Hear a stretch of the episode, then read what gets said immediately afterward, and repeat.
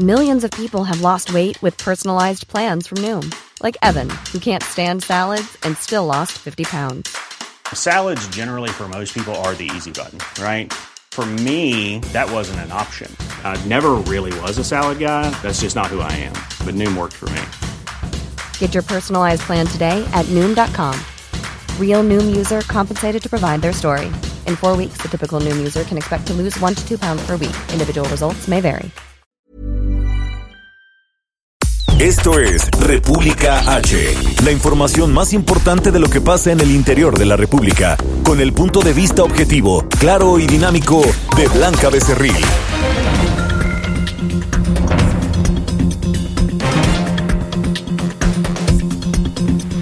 ¿Qué tal? Muy buenas tardes, muy buenas tardes. Es el mediodía, son las 12 del mediodía con un minuto de este, este jueves 26 de diciembre de 2019. A nombre de Blanca Becerril, titular de este espacio, le saluda esta tarde su servidor Isaías Robles, por supuesto a nombre de todo este maravilloso equipo que hace posible este esfuerzo. Muchísimas gracias por estar con nosotros. Le pido que nos acompañe durante los próximos 60 minutos en donde usted tendrá toda la información, lo más importante de la información que se ha generado en el interior de la República con el estilo, por supuesto, que siempre ha caracterizado este espacio de Blanca Becerril. Le invitamos para que nos acompañe a través de nuestras distintas plataformas, 8.5 de frecuencia modulada aquí en la Ciudad de México.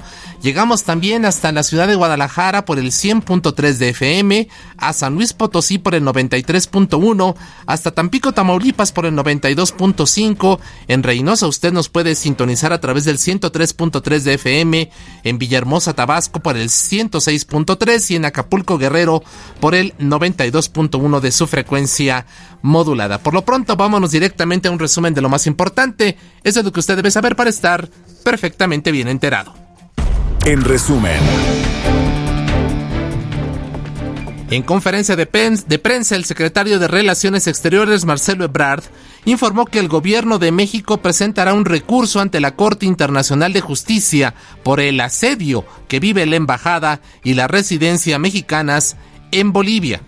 Bueno, nosotros no retiraríamos nuestra representación en Bolivia, entre otras razones, hay muchas, pero hay una comunidad de 10.000 mexicanas y mexicanos. Entonces, lo más sencillo sería decir, bueno, cerramos la embajada, cerramos el consulado, pero lo que me ha pedido el presidente es que tengamos mucho cuidado porque hay 10.000 personas mexicanas y mexicanos que viven allá y que, por cierto, ocupan una buena parte del trabajo de la embajada y del consulado. Entonces, lo haríamos como un último recurso, espero que no lleguemos hasta allá.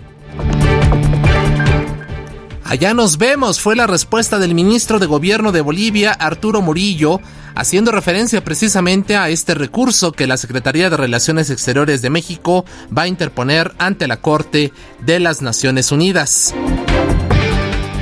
La Procuraduría General de Justicia inició una carpeta de investigación por el incendio registrado ayer en la nave mayor del Mercado de la Merced, esto, por supuesto, este incendio que se registró la noche del 24 de diciembre.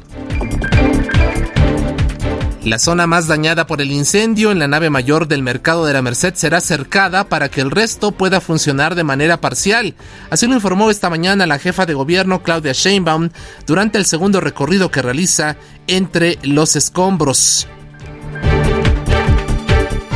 Fidel Alejandro Villegas Villegas, director de Seguridad Pública del municipio de Janos, Chihuahua, fue detenido por supuestos vínculos con la masacre de la familia Levarón. Villegas fue trasladado a la Ciudad de México por agentes de la Subprocuraduría Especializada en Investigación de Delincuencia Organizada. En el Estado de México fue localizado el cuerpo de la joven Nazaret dentro de las instalaciones de la Universidad de Chapingo. La estudiante de preparatoria tenía 15 años de edad y era originaria de la Sierra de Hidalgo.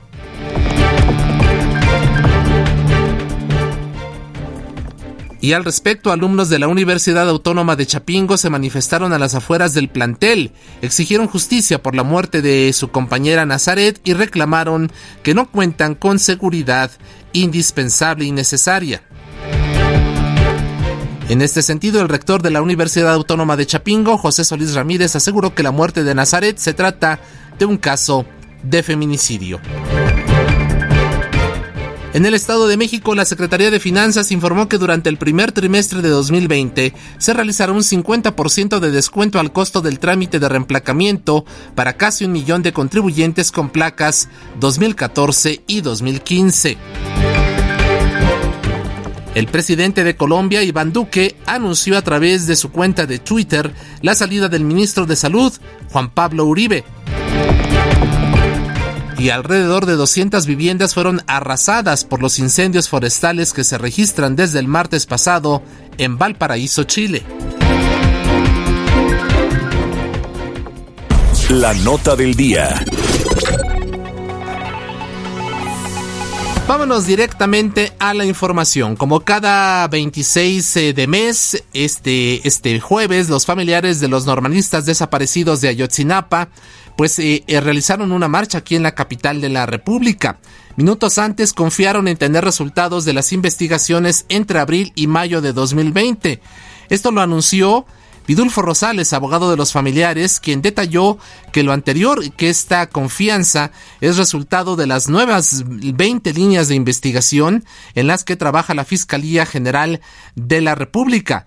En entrevista, en entrevista, Vidulfo Rosales agregó que gracias al análisis de 10.000 llamadas telefónicas, se ha podido establecer que los normalistas fueron repartidos en grupos pequeños en varios municipios cercanos a Iguala y no están en un solo lugar. Así lo dijo Vidulfo Rosales. De acuerdo a la teoría del basurero de Cocula, de la famosa verdad histórica, ellos no, no, no hay un punto en el cual los estudiantes hayan sido llevados los 43, ¿no? más bien los datos que ahora se tienen es que ellos pudieron haber sido divididos en varios grupos y, y su paradero puede ubicarse en distintos, en varios municipios aledaños a, a Iguala, ¿verdad? Entonces, es, eso es lo que arroja hoy en día pues, el conjunto de datos o pruebas que se tienen en las investigaciones.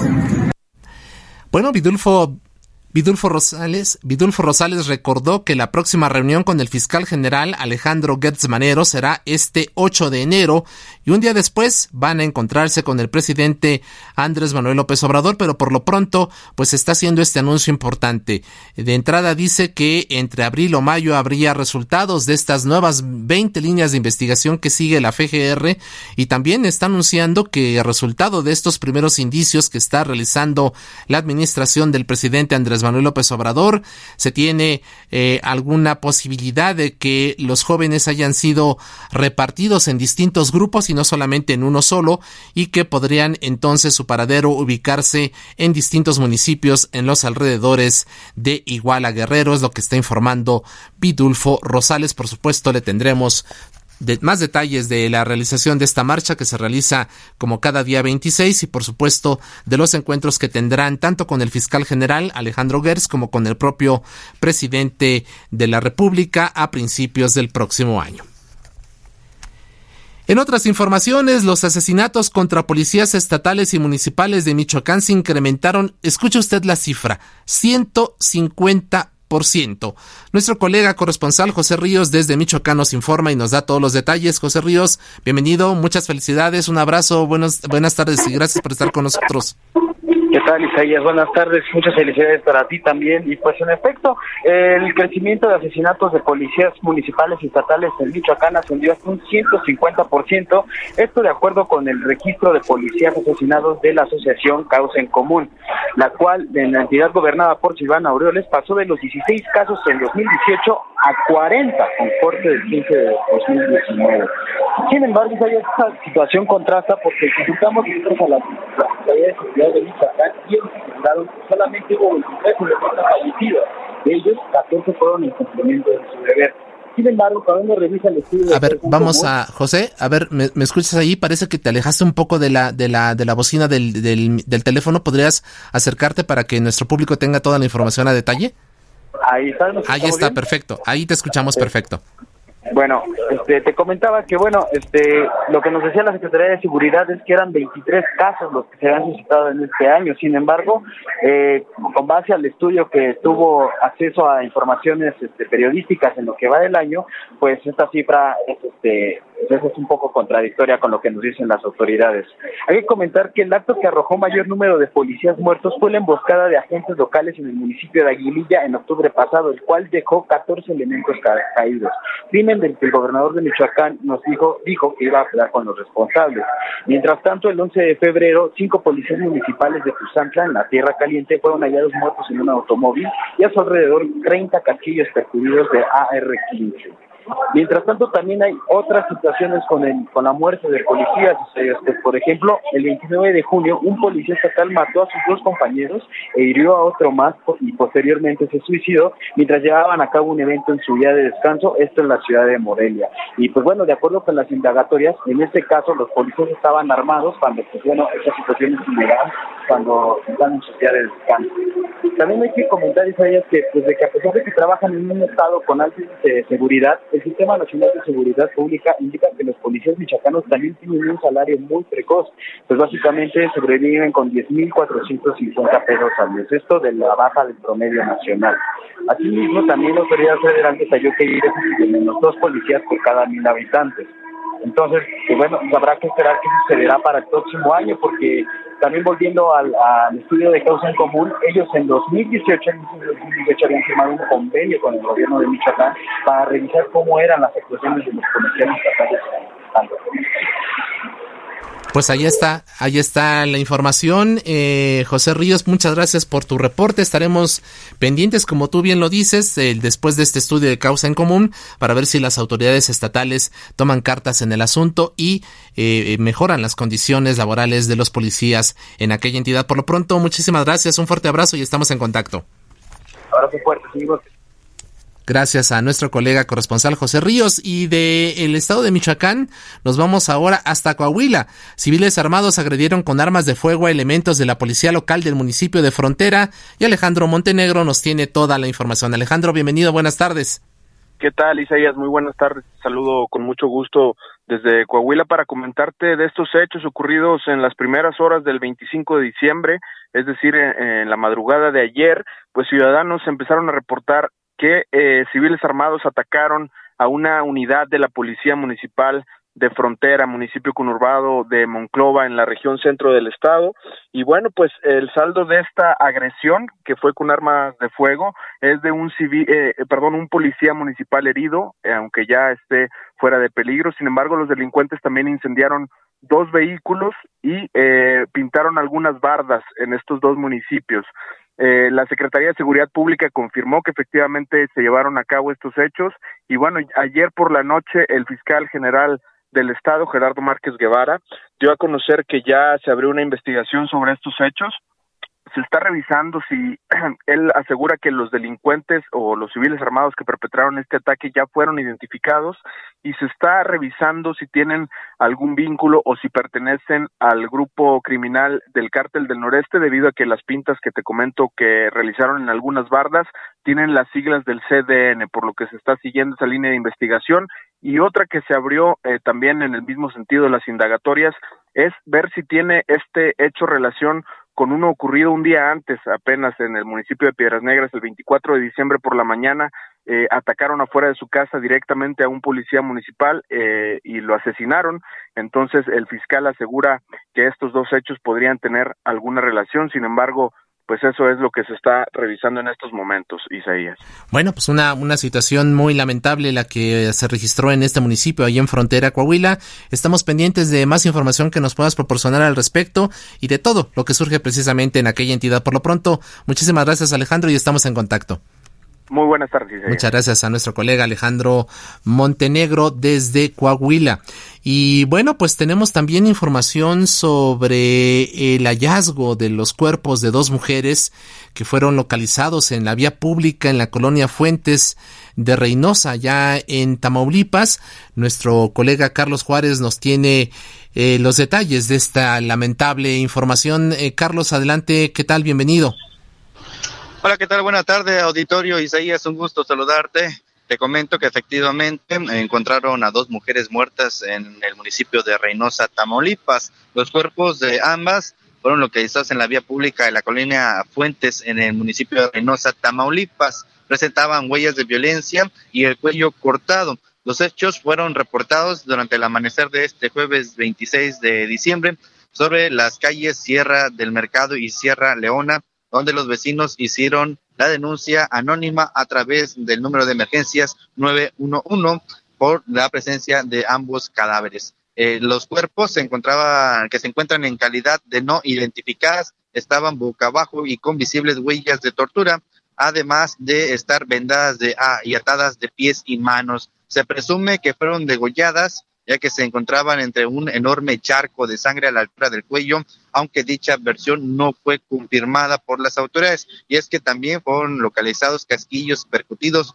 por lo que ya se espera que la Fiscalía General de Tamaulipas tome el caso y se hagan las investigaciones pertinentes. Al lugar también acudieron elementos de la Policía Estatal, quienes acordonaron el área, mientras que autoridades ministeriales y de realizaron los labores de campo para recabar las evidencias y obviamente el levantamiento del cuerpo para su necropsia de ley. Así la información, estas dos mujeres que fueron localizadas muertas durante esta mañana en el municipio de Reynosa, Isaías pues eh, muy lamentable como siempre, como cada caso de mujer asesinada en nuestro país, pues es es una tragedia que debiera conmovernos y movernos a todos como sociedad. Carlos, estaremos pendientes del avance de la Fiscalía sobre las investigaciones respectivas y por lo pronto eh, agradecemos tu reporte. Muchas gracias. Hasta allá, hasta Tamaulipas, Carlos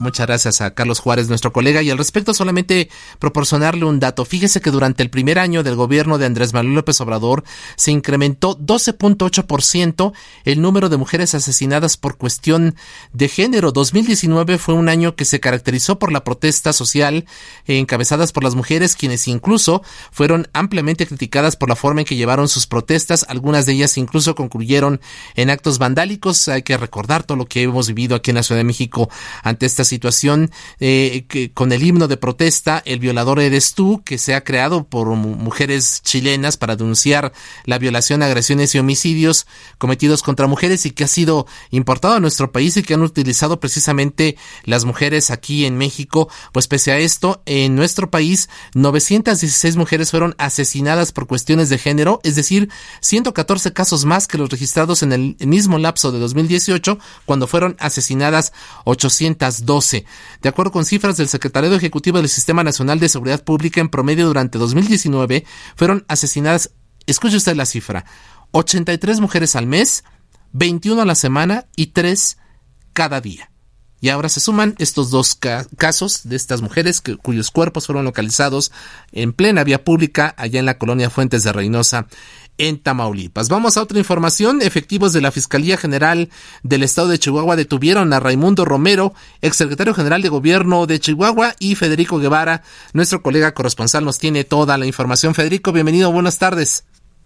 Muy buenas tardes, te comento y efectivamente, justo el 24 de diciembre a mediodía fue detenido el ex eh, secretario general de Gobierno acusado como probable responsable del delito de peculado agravado y tráfico de influencias en perjuicio del erario. Esto como resultado de las investigaciones efectuadas por hechos de corrupción durante la administración 2010-2016 del gobernador César Duarte, se obtuvo evidencia de que el imputado en su calidad de secretario general de gobierno y presidente del comité inmobiliario intervino en la autorización de la compraventa de un predio, un predio rústico ubicado en Huachochi, a unos 280 kilómetros al, al suroeste de la entidad, con un sobreprecio de 20 millones de pesos. El juez decidió otorgarle el arraigo domiciliario debido a su avanzada edad y que el implicado o imputado eh, demostró que por el momento tiene un cáncer de próstata. El otro hecho fue la detención del que fuera el director de la policía en el municipio de Janos, municipio localizado a unos 280, no, 320 kilómetros al noroeste de esta ciudad capital. El, ahora el director Fidel Alejandro Villegas Villegas fue detenido por elementos de la subprocuraduría especializada en investigación de delincuencia organizada. El ahora exfuncionario eh, fue trasladado inmediatamente a la Ciudad de México, donde se hallan detenidos Héctor Mario El Mayo y sus hermanos Luis y Manuel, investigados por supuestamente estar vinculados con la masacre de la familia Levarón eh, allá en La Morita, Sonora. Hasta el momento se desconoce si el detenido será imputado por la Fiscalía General de la República, pero su inmediata traslado a la Ciudad de México así lo indica, aunque no necesariamente para muchos esta detención esté vinculada directamente con los autores intelectuales de la masacre de la familia Levarón eh, ocurrida recientemente. Así es, Federico. ¿Alguna reacción de la familia Levarón sobre la detención del eh, director de la policía de Janos? Eh, lo único que expresó Julián Levarón es que no están ellos de acuerdo ni conformes con que sea únicamente él el responsable y no creen en que sea la autoría, que posiblemente o probablemente sí haya tenido cierta, ha estado un poco inmiscuido en ese tipo de procesos, de, de los hechos, perdón, pero no, no, no, no están aceptando categóricamente ese vínculo. Pues estaremos pendientes eh, de más detalles de estas dos detenciones. Por lo pronto agradecemos mucho tu reporte y estamos en contacto con Federico. Muchas gracias. Gracias igualmente. Buena tarde. Federico Guevara, nuestro colega corresponsal desde el estado de Chihuahua. Entrevista. Continuamos aquí en República H, el espacio de Blanca Becerril. Muchas gracias y nuevamente muchas felicidades a todo nuestro público este jueves 26 de diciembre, un día después de Navidad. Establecemos contacto con Jaime Lucero, él es presidente del movimiento Fuerza Migrante para que nos hable de las acciones que se están realizando precisamente a través de esta organización a fin de apoyar a todos los conacionales que en esta época normalmente eh, regresan a territorio nacional para visitar a sus familias y pasar con ellas y con sus seres queridos y amigos estas fechas. Eh, muchas gracias, eh, Jaime Lucero, bienvenido, muy buenas tardes, felicidades ante todo. Gracias, un, un gran saludo a todos sus oyentes y principalmente ahora en estas fiestas navideñas esperamos que se las hayan pasado bien. Y aquí estamos desde Nueva York a sus órdenes con Fuerza Migrante. A ver, platíquenos qué hace esta organización para apoyar eventualmente a los conacionales que regresan a territorio mexicano en estas fechas. Es muy amplio de explicar. Este es un movimiento nacional donde tenemos, este, por ejemplo, 11 comisiones para ocuparse de los temas más uh, uh, más uh, fuertes de la de la de la de las comunidades mexicanas independientemente de, de donde se encuentren México Estados Unidos eh, el el movimiento es relativamente nuevo nuevo el pasado 10 de diciembre se, se conformó el Consejo Binacional Fuerza Migrante donde nos concentramos en Nueva York y el, el consejo, eh, al consejo asistieron más de 90 organizaciones de Estados Unidos y México.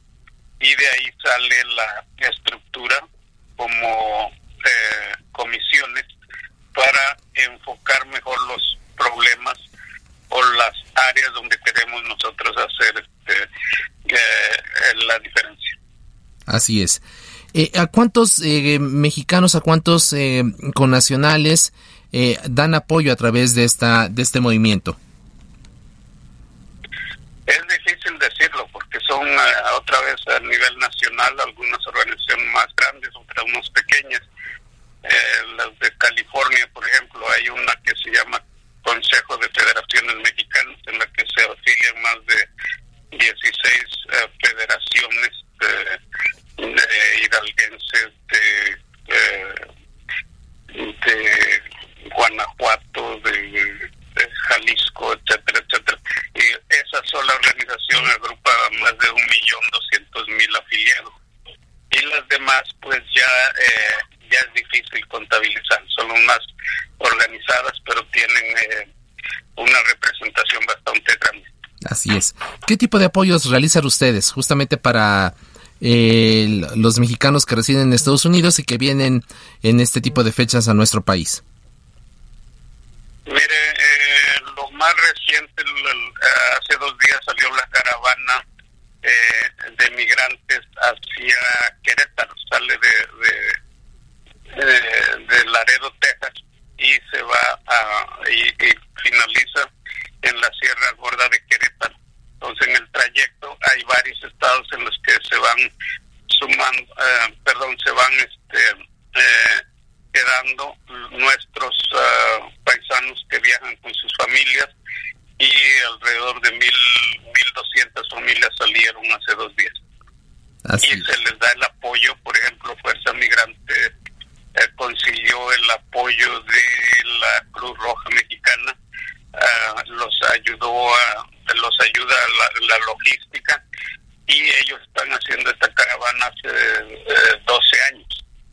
Eh, esos son eh, algunos de nuestros aliados y es la respuesta a la inseguridad que desde hace dos años se viene sintiendo en, nuestro México. El, um, el origen de, esta caravana es la desaparición de una familia completa que nunca se ha sabido dónde pasó con ellos. Y en respuesta se forma esta caravana para dar más seguridad y que nos vayamos cuidando unos a otros.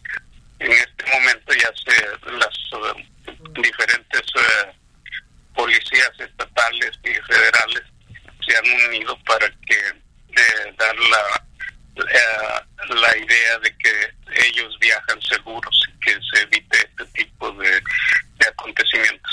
Así es. Justo quería preguntarle eso, ¿cuáles son los principales problemas que siguen enfrentando los país, nuestros paisanos que viajan en este tipo de fechas a nuestro país eh, en su traslado por distintos estados de la República Mexicana? básicamente la inseguridad y que las diferentes eh, eh, corporaciones policíacas o el crimen organizado los extorsiona. Sí, y, eh, es lamentable, pero es muy recurrente y es lo más común que, que tenemos de quejas en ese sentido. ¿Las corporaciones policíacas siguen participando en este tipo de hechos? en el pasado han, eh, han hecho eso. Ahora que ya hay más conciencia de parte de los gobiernos estatales, ya hay ya eso se ha prácticamente eliminado con la práctica de que se vayan en caravana y siendo cuidados por estas mismas corporaciones eh, eh, policíacas. Así es. Eh, finalmente, eh, Jaime Lucero, presidente del movimiento Fuerza Migrante, no puedo dejar de preguntarle el tema de el, proceso electoral en Estados Unidos. ¿Cómo ven ustedes como migrantes, como organizaciones de, que representan a mexicanos allá, el proceso que está ya en curso con el tema también del impeachment contra Donald Trump? Eh, ¿cómo, ¿Cómo se han sentido ustedes afectados o no por el proceso electoral que está en curso y que tendrá, eh, que hará que los eh, ciudadanos estadounidenses vayan a las urnas en noviembre próximo? Ah, gracias por preguntar. yo pienso que uno de los temas más importantes es la, educación cívica. Desde hace tres años estamos recorriendo el país, Estados Unidos y también a México, para llevar este mensaje de participación política. Y los nuestros eh, es alarmante el poco, el, la poca atención que se le ha dado y pues realmente no tenemos eh, eh, a quién culpar sino a nosotros mismos por no hacer nuestro trabajo.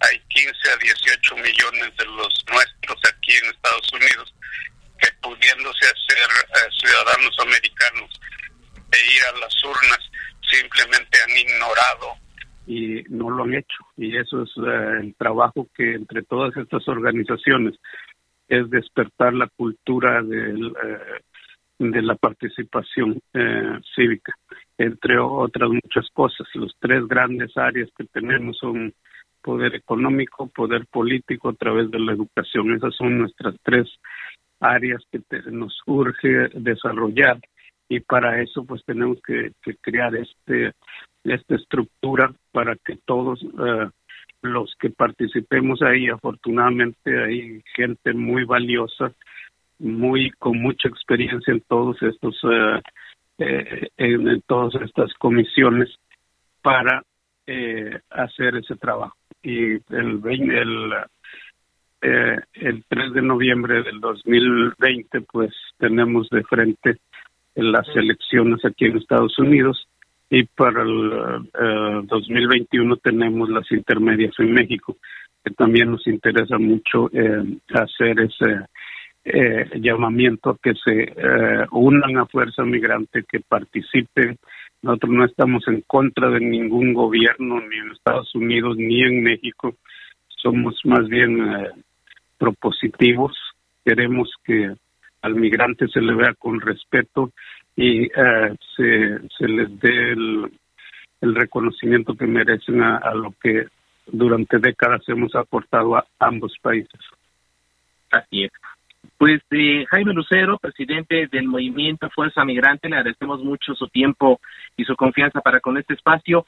Y si le parece bien, eh, lo buscaremos en unos días más para hacer un balance de lo que significó este apoyo para nuestros paisanos, para los connacionales que residen en Estados Unidos y vienen en estas fechas decembrinas, pero también para hablar de esto último que estamos conversando, de la necesidad de que la comunidad mexicana que reside allá tenga una educación eh, cívica y política mucho más importante, a fin de que influya también a, a, este, en las decisiones que se asuman en la Unión Americana. Por lo pronto, muchas gracias, muy buenas tardes y estamos en contacto. Muchas gracias a usted por el espacio y estamos aquí a las órdenes. Gracias. Hasta luego, muy buenas tardes. Continuamos aquí en República H. Continúa escuchando a Blanca Becerril con la información más importante de la República en República H. Regresamos. Heraldo Radio. Heraldo Radio. La HCL se comparte, se ve y ahora también se escucha. Estamos de regreso con la información más importante de la República en República H con Blanca Becerril, transmitiendo en Heraldo Radio. En resumen. Son las 12 del mediodía con 35 minutos. Continuamos en el espacio de Blanca Becerril, República H, transmitiendo totalmente en vivo desde la Ciudad de México a través del 98.5 de su frecuencia modulando, llegada también, llegando también, por supuesto, hasta Guadalajara, San Luis Potosí, Tampico, Reynosa, Villahermosa y Acapulco, donde usted nos puede sintonar a través de nuestras diversas estaciones. Por lo pronto, este es un resumen de lo más importante de este jueves 26 de diciembre de 2019. La Secretaría de Hacienda y Crédito Público informó que a principios de 2020 se podrá firmar un convenio entre el gobierno federal y el estado de Michoacán para que los maestros no dejen de recibir su salario. Cinco personas resultaron lesionadas tras la caída de un vagón de la montaña rusa en la zona de juegos mecánicos de la Villa Iluminada, esto en el municipio de Atlisco, en Puebla. Campesinos aseguran que liberarán la autopista siglo XXI en cuanto el secretario de Comunicaciones y Transportes, Javier Jiménez Espriu, acuda a hablar con ellos para firmar el compromiso de los pagos pendientes con los afectados por el paso de esta vía. Hace unos años era poco probable que mujeres estuvieran a cargo de la operación de transporte público, sin embargo, Alma Luna y Juana García son ejemplo de lo que esto pueda, de que esto pueda, esta práctica pueda ya ser recurrente en el país. Hoy en día operan el transporte rosa de la línea 3 del Mexibus, destinado para que las mujeres se desplacen en la red que corre de Chimalhuacán a Pantitlán. Esta información la puede usted leer en El Heraldo de México. Golpeando a una mujer fue captado en video el alcalde del municipio metropolitano de Zapotlanejo en Jalisco, Héctor Álvarez Contreras. En noticias internacionales, hoy 26 de diciembre se cumplen 15 años del tsunami que arrasó Indonesia. En 2004, un terremoto de 9.3 en escala de Richter generó un gran tsunami que dejó más de 230 mil personas muertas. El presidente iraquí Bahram Salih presentó hoy su renuncia al Parlamento para evitar violar un principio constitucional. Desde el mes de octubre, miles de ciudadanos han realizado movilizaciones que exigen un cambio político en aquella nación.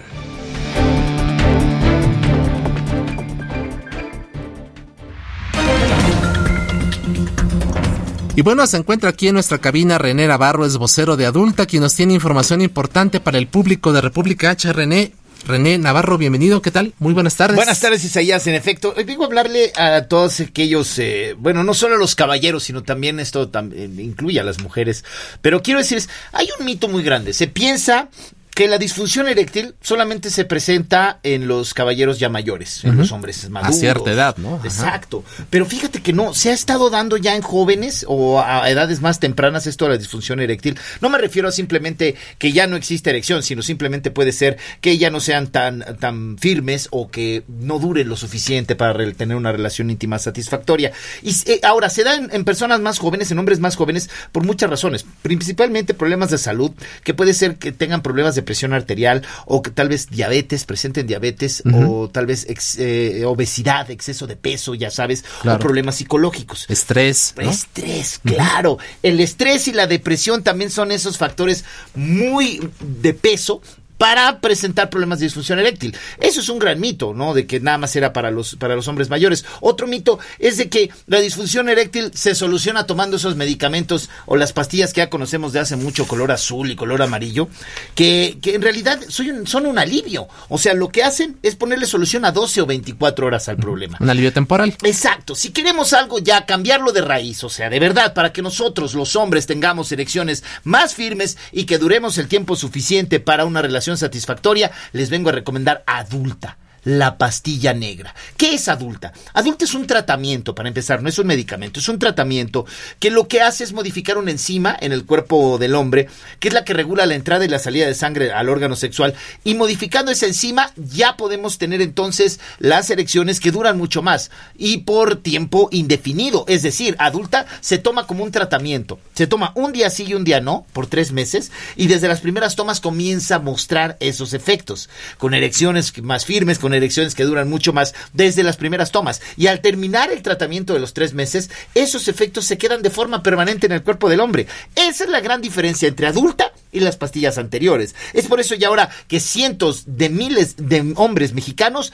prefieren y están tomando adulta en vez de los otros de los otros medicamentos. Y adulta es lo de hoy. Adulta ahora llega a México y no se distribuye ni en tiendas ni en farmacias. Adulta se distribuye con su propia red de distribución tiene una línea telefónica con el cual podemos no solo conseguir más información de adulta, sino hacer los pedidos. Y este teléfono es el 800 2306 mil. 800 2306 mil. Y yo quiero invitar a todos los hombres, miren, para que empecemos un 2020 mucho mejor, que llamen en este momento al 800 2306 mil. Las primeras 100 llamadas vamos a, vamos a aplicar una promoción especial de fin de año. Dos, dos frascos de adulta al precio de uno. Dos frascos de adulta al precio de uno. Y no solo eso adulta también viene acompañado del medicamento Prinex, que Prinex les va a ayudar a tener erección, o sea, tener, que las erecciones y que la relación íntima dure muchísimo más. Adulta funciona para tener las erecciones más firmes y Prinex les va a ayudar a que la relación íntima dure mucho más tiempo. Eso va incluido dentro de este paquete. Llamen en este momento 100 primeras personas, 2 por 1 en adulta, Prinex viene adicionado, es para las primeras 100 personas que se comuniquen al 800 2300 2306000. 800-2306000. Más información en adulta.mx. Así es que yo los invito a que llamen para que comiencen un 2020 como debe de ser. Los pedidos llegan a toda la República Mexicana. Llamen en este momento para no solo aprovechar la promoción, sino que también su pedido llegue a tiempo para este fin de año. 800 2306 mil 800 2306 mil. Perfecto, René. Pues muchísimas gracias por esta información para nuestro público. Y bueno, pues ahí está. Ojalá la gente haga caso de este llamado. Muchas gracias por lo pronto. Un fuerte abrazo. Muchísimas gracias igualmente. Gracias, a René Navarro, vocero de adulta. Estados.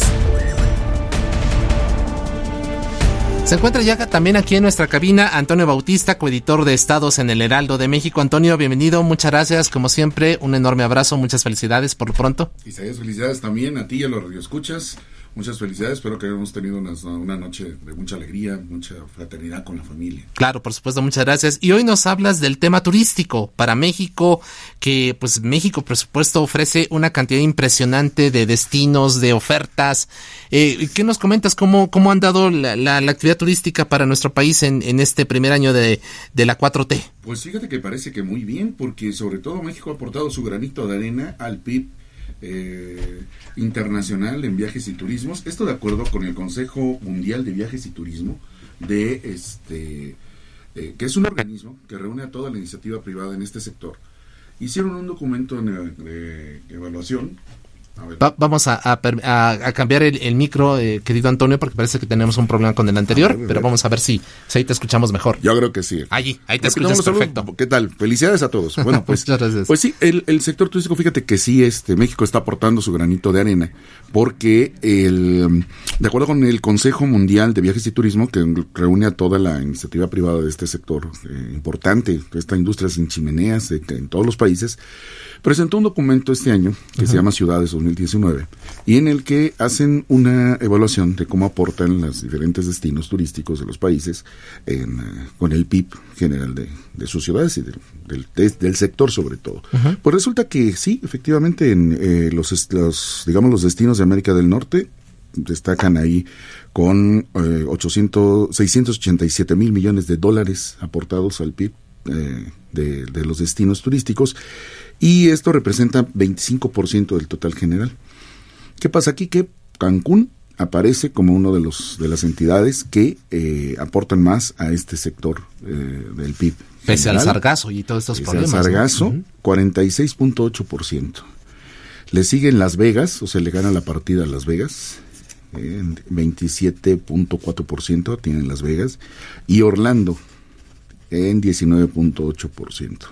Entonces, vemos que Cancún pues está consolidando como uno de los, es el granito de arena que aporta a nivel mundial, México, como eh, uno de los destinos turísticos más solicitados, más visitados a nivel internacional, y en las 10 ciudades más grandes que son visitadas también por el turismo internacional, pues también está la Ciudad de México, eh, destacan Orlando con eh, 26 26.300 millones de dólares, Nueva York con 26.000 millones y la Ciudad de México con 24.600 millones de dólares en este sector.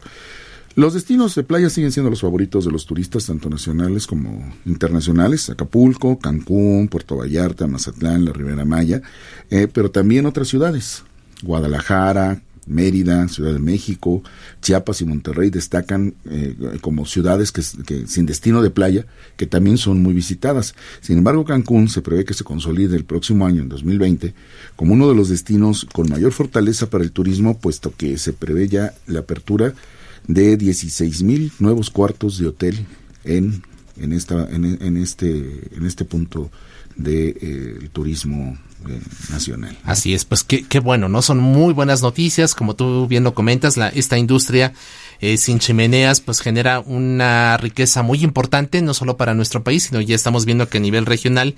Y pues eh, efectivamente Cancún, pese a los problemas que ha enfrentado tanto como de sargazo, también como de repente de inseguridad, hay que decirlo, pues se está consolidando y ojalá que las autoridades estén tomando cartas en el asunto para garantizar eh, en primer término la seguridad de los visitantes tanto nacionales como extranjeros. Y también por supuesto pues en este esfuerzo conjunto hay que recordar incluso Antonio tú eh, nos podrás dar más detalles de cómo hubo una reunión en Cancún precisamente a nivel internacional para ver efectivamente cómo hacer frente al problema del sargazo, que es una situación mundial. No viene de nuestro país, vienen de las costas incluso de África y también del sur del continente. Entonces, eh, pues se trataron de definir algunas estrategias que permitan hacer frente a este problema global. Sí, se convirtió en un problema global, sobre todo porque, eh, vamos, parece, de acuerdo con las investigaciones de los científicos, que esta alga eh, eh, está como que teniendo mucho alimento. Esto a partir de también de los desechos que llegan al mar, se empieza a alimentar. Entonces que empieza a crecer mucho. Las corrientes la empiezan, la empiezan a llevar no solo a Cancún, sino a diferentes turistas, a diferentes puntos eh, de, del continente, pero muchos de ellos pues, son importantes sectores turísticos. ¿Cuál es su importancia? Bueno, pues porque le dan empleo a, miles de personas. El, la, construcción de hoteles implica también trabajo para la gente que se dedica a la construcción, la atención a, los turistas también es trabajo para para gente para, vamos, para la gente local y otras personas que se mudan. Recordarás que algún en algún momento mucha gente se mudó a esta parte de, del país a Cancún a trabajar porque ahí había oportunidad de, de desarrollar ya un trabajo un poco más este pues mejor remunerado por la atención al turismo. ¿no? Y el sargazo sí se cometió un golpe muy fuerte y sí es un asunto que se atiende estratégicamente tanto que el gobierno, de, el gobierno federal dispuso a la Marina como el principal eh, combatiente contra este, contra este fenómeno natural y eh, se hicieron unas embarcaciones sargaceras para retirar el alga en alta mar y no llegar a las, a las playas. Hay mucho por hacer todavía, incluso sacarle provecho a esta, a esta alga. Algunos, eh, eh, vamos, han estado tratando de hacer ladrillos con ella, encontrarle, encontrarle usos de abono, sacarle lo más que se pueda para que, pues en vez de que se convierta en un factor negativo, hacerlo un factor positivo a partir de su transformación en un elemento que contribuya de alguna u otra manera, ya que hay mucho, pues contribuya de alguna manera a solucionar eh, algún tipo de, carencia o de problema de insumo, ¿no? Así es. Antonio Bautista, como siempre, muchísimas gracias por estar con nosotros. Isaías, muchas gracias. El gracias coeditor, Claro, él es coeditor de Estados en el Heraldo de México. Usted lo puede leer, por supuesto, ahí. Hacemos...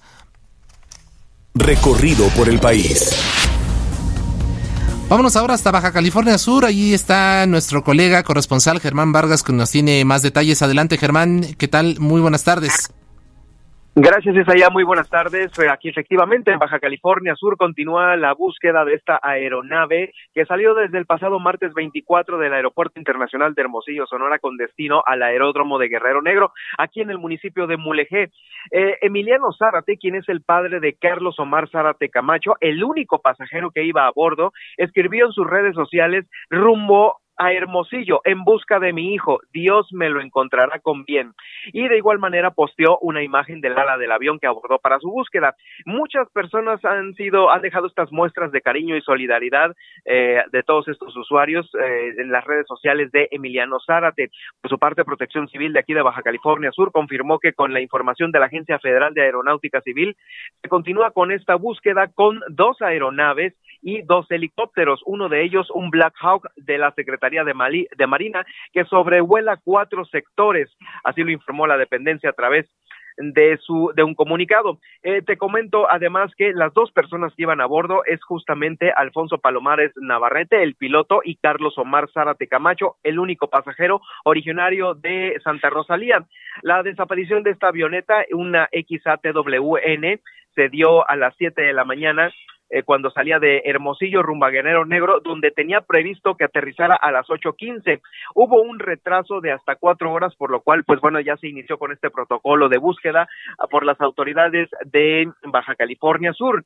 Eh, también la empresa Calafia Airlines confirmó a través de un comunicado estos hechos sucedidos. Mientras tanto, pues también el padre de Carlos Omar Zárate Camacho continúa posteando esta búsqueda que está realizando en el Golfo de California y en algunas áreas del macizo continental eh, eh, sobre su aeronave y pues estos vuelos, estos recorridos que está realizando durante las últimas horas aquí en la zona de Mulegé, Baja California Sur. Es el reporte, Isaías.